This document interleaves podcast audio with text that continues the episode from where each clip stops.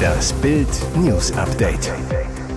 Es ist Montag, der 5. Dezember und das sind die Bild Topmeldungen. Neue Energieabzocke, so wehren sie sich. Größter Fußballer kämpft um sein Leben. Metastasen haben Pelés Lunge und Leber befallen. Privatjet von Elvis Presley versteigert. Der King und sein fliegender Thron.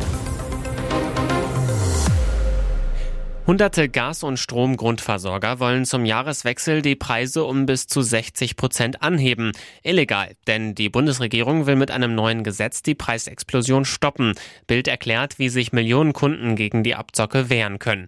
Erstens, Widerspruch einlegen. Ein formloses Schreiben an den Versorger schicken, sagt Leonora Holling, Chefin des Bundes der Energieverbraucher zu Bild. Die Aufforderung an den Versorger, er muss nachweisen, dass die Preiserhöhung tatsächlich angemessen ist. Zweitens, die Erhöhung nicht zahlen. Das Kartellamt wird die Preiserhöhungen genau unter die Lupe nehmen, allerdings dürfte das Monate dauern. Verbraucher werden viel Geduld aufbringen müssen, so Holling. Verbraucher haben nun zwei Möglichkeiten. Sie können auf die Zahlung der Erhöhung verzichten, überweisen nur den bisherigen Betrag. Wichtig, das einbehaltene Geld unbedingt auf die hohe Kante legen, falls das Kartellamt die Preiserhöhung doch durchwinkt. Oder sie bezahlen auch die Erhöhung, aber unter Vorbehalt. Das muss dem Versorger schriftlich mitgeteilt werden. Die Mehrausgaben können später zurückgefordert werden. Drittens, nicht einschüchtern lassen. Falls Versorger mit Abschaltung von Strom oder Gas drohen, sollten sich Verbraucher nicht einschüchtern lassen, rät Heuling. Das nämlich sei nicht rechtmäßig. In diesen Fällen am besten Hilfe holen, zum Beispiel bei Verbraucherschützern. Brasilien betet, die Fußballwelt bangt. Der größte Fußballer der Geschichte kämpft seinen härtesten Kampf. Edson Arantes do Nascimento, kurz Pelé, kann den Darmkrebs kaum noch besiegen.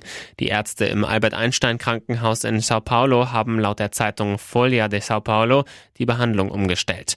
Die Chemotherapie spricht nicht mehr an, es geht jetzt noch um palliative Pflege. Das bedeutet, seine Krankheit ist weit fortgeschritten, die Lebenserwartung begrenzt. Der dreimalige Weltmeister Pelé will Fans und Freunde beruhigen, schreibt bei Instagram, meine Freunde, ich möchte, dass alle Ruhe und positive Gedanken bewahren. Ich bin stark, voller Hoffnung und gehe wie gewohnt meiner Behandlung nach. Ich habe großes Vertrauen in Gott und jede liebevolle Botschaft, die ich von euch aus der ganzen Welt bekomme, hält mich voller Energie und Brasilien bei der WM zu sehen auch. Die Ärzte berichten von einem stabilen Gesundheitszustand. Es gebe keine Verschlechterung in den letzten 24 Stunden. Der Grund für den Krankenhausaufenthalt sei weiterhin eine Lungenentzündung. Pelé lege nicht auf der Intensivstation. Allerdings haben sich die Metastasen längst auf Lunge und Leber ausgebreitet. Den Ärzten bleibt nichts anderes mehr übrig, als schmerzstillende Medikamente einzusetzen. Schreckliches Unfalldrama in Hessen. Bei einem Frontalcrash bei Großzimmern im Landkreis Darmstadt-Dieburg ist am Sonntagabend ein Fahranfänger ums Leben gekommen. Die beiden Insassen des anderen Autos erlitten leichte Verletzungen, kamen vorsorglich ins Krankenhaus. Laut Polizei war der 18-Jährige aus Rossdorf gegen 20.15 Uhr auf der Rheinheimer Straße unterwegs. In einer Kurve kam es aus bislang ungeklärter Ursache zum Frontalzusammenstoß mit dem Wagen eines 19-Jährigen aus Großzimmern. Auf dessen Beifahrersitz eine 16-Jährige. Der 18-Jährige starb noch an der Unfallstelle. Schaden 35.000 Euro. Die Staatsanwaltschaft Darmstadt hat einen Sachverständigen mit der Klärung des Unfallhergangs beauftragt. Mitarbeiter der Krisenintervention betreuten die Unfallbeteiligten und Angehörigen des Verstorbenen. Die Vollsperrung der Straße dauerte bis in die Nacht an. Der Überfall dauerte nur wenige Augenblicke, doch die Beute ist bemerkenswert. Im kalifornischen Palo Alto betraten zwei Männer in Kapuzenpullovern einen gut besuchten Apple Store.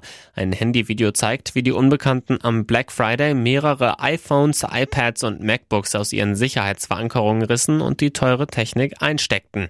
Einige Geräte krachten auf den Boden, sodass Kunden durch den Lärm auf den Coup aufmerksam wurden. Das maskierte Räuberduo ließ das offenbar kalt. Die Männer schienen sich nicht daran zu stören, gefilmt zu werden. Im Gegenteil, seelenruhig räumten sie einen Verkaufstisch nach dem anderen ab. Laut Polizist James Reifschneider sind die gestohlenen Tech-Produkte rund 35.000 Dollar wert. Anders als in Deutschland sind Apple-Vorführgeräte in den USA kaum gesichert. Die amerikanischen Tech-Pioniere legen iPhones, iPads und sogar MacBooks in ihren durchgestylten Shops aus, ohne sie mit Stahlkabeln zu schützen. Laut Stern gibt es nämlich einen eingebauten Diebstahlschutz. Sobald die Demogeräte nicht mehr mit dem WLAN des Ladens verbunden sind, schalten sie sich automatisch aus. Somit erwartet die Räuber der technische K.O. Der fliegende Thron des King of Rock'n'Roll versteckt sich unter rotem Samt. Die Flugzeugtoilette von Elvis Presley kommt jetzt unter den Hammer, inklusive der Maschine Lockheed 1329 Jetstar selbstverständlich.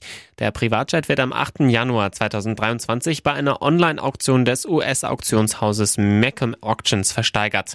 Elvis hatte den Flieger kurz vor seinem Tod mit 42 Jahren im Bad seines Anwesens Graceland verkauft. Die Maschine landete bei einer saudi-arabischen Firma, Seit mehr als 30 Jahren steht sie auf einem Flugplatz bei Roswell. Abheben kann der Jet nicht mehr, die Triebwerke wurden ausgebaut. Dafür bekommt der Käufer eine Luxuskabine für neun Passagiere mit Samtsitzen, Mikrowelle, TV, Kassetten und Videospieler. Echter Vintage-Look. Es ist nicht die erste Versteigerung der Lockheed. 2017 ging sie für 384.000 Euro über den Tisch. Im August scheiterte eine Auktion mit dem Mindestgebot von 100.000 Euro. Und jetzt weitere wichtige Meldungen des Tages vom Bild Newsdesk. Top Secret. Bild nach Abreise in der deutschen WM Trainingsburg. Das deutsche Fort Knox in Katar. Welche Rolle spielt die abgeriegelte Trainingsburg für das frühe WM aus? Fakt ist, um das, was sich hinter den Mauern des Al-Shamal Sportclubs wirklich abspielte, machte der DFB ein großes Geheimnis. Gebracht hat die Abschottung nichts. Bild schaute nach der DFB-Abreise hinter die Kulissen. Die Kabinen befinden sich im Nebengebäude. Angeschlossen ist ein Erholungsraum mit zwei Whirlpools und eine Indoorhalle mit Fitnessstudio. Hier fand Bild sogar Josua Kimmichs Kofferticket von der Anreise aus dem Oman. In einem Raum stehen noch volle Mineralwasserflaschen herum. An vielen Fitnessgeräten stehen noch halb gefüllte Pullen. Auf der Tischtennisplatte haben die Stars Schläger und drei Bälle liegen gelassen. Zudem lagert Trainingsmaterial, Matten und Medizinbälle in Taschen. Kurios, auf einigen Paketen prangt noch das Logo der WM 2018, wo auch nach der Vorrunde Schluss war. Berichte über Auflösung der Sittenpolizei im Iran. Freiheit oder Falle? Die iranischen Mullahs unter Druck wie nie und im Land überschlagen sich die Ereignisse. Am Samstagabend meldete die staatliche Nachrichtenagentur ISNA, die berüchtigte und verhasste Sittenpolizei wird abgeschafft. Das habe Generalstaatsanwalt Montasseri mitgeteilt. Außerdem machte gestern die Runde, das Gesetz zum Kopftuchzwang seit 1983 soll überprüft werden. Ein Etappensieg der Demonstranten auf dem Weg zu mehr Freiheit oder sind die Ankündigungen nur eine große Falle? Die amerikanisch-iranische Aktivistin Masi Alinejad fürchtet, dass es sich nur um Staatspropaganda handelt, um die Demonstranten ruhig zu stellen. Das ist alles eine große Lüge, so Alinejad zu Bild. Die Abschaffung der Sittenpolizei sei nie offiziell bestätigt worden. Maria Mokadam vom persischsprachigen Sender Iran International sagte zu Bild, ich glaube nicht, dass der Generalstaatsanwalt meinte, dass die Sittenpolizei sich aufgelöst hat. Er meinte nur, dass er und seine Mitarbeiter nicht für die Proteste verantwortlich sind. Auch FDP-Generalsekretär Gir Sarai ist skeptisch, sprach von einem Ablenkungsmanöver.